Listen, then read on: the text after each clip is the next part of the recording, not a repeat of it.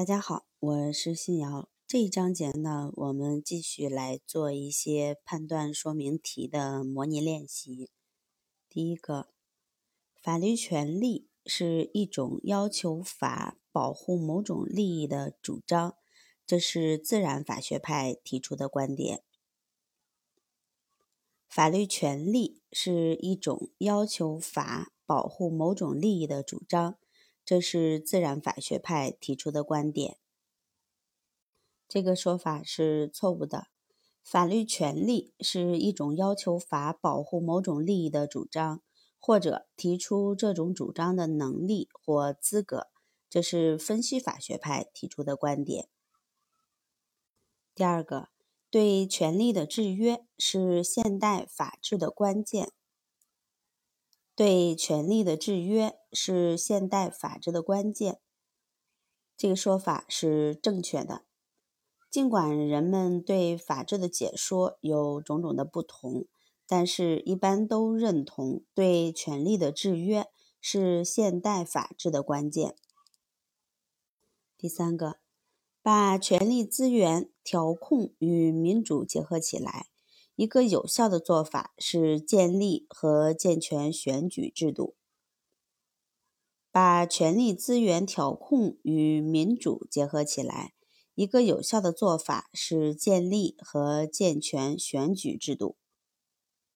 这个说法是正确的。把权力资源调控与民主结合起来。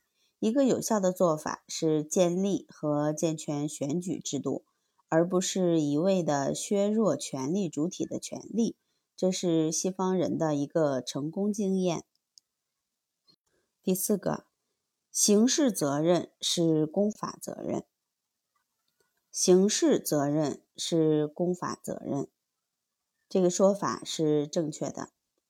根据违法行为所违反法律的性质。即引起责任的行为性质为标准，可将法律责任分为公法责任和私法责任。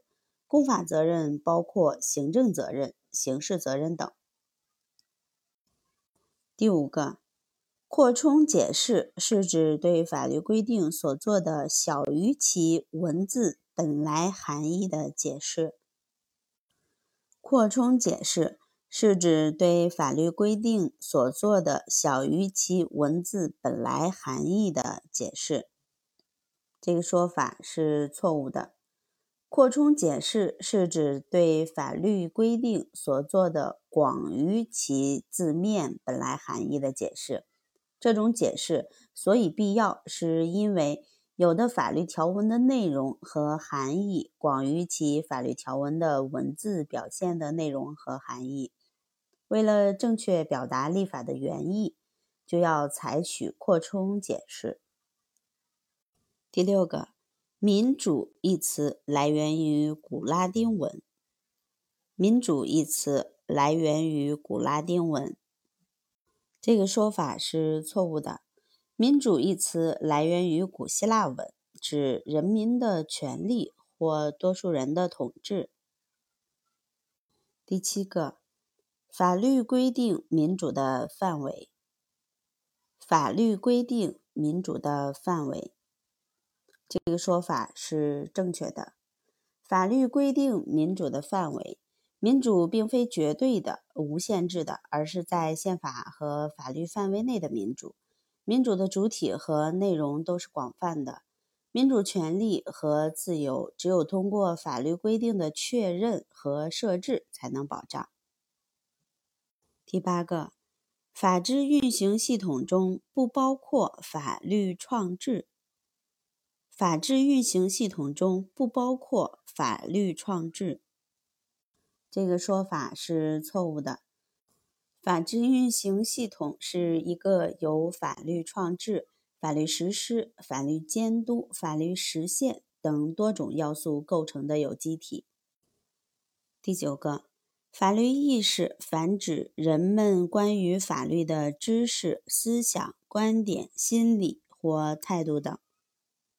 法律意识泛指人们关于法律的知识、思想、观点、心理或态度等。这个说法是正确的。法律意识泛指人们关于法律的知识、思想、观点、心理或态度等。法律意识是用来描述法律系统中观念性和精神性要素的一个法学范畴，主要与法律系统中的制度性和实体性要素相区别。第十个，法律职业具有共同的职业精神和伦理。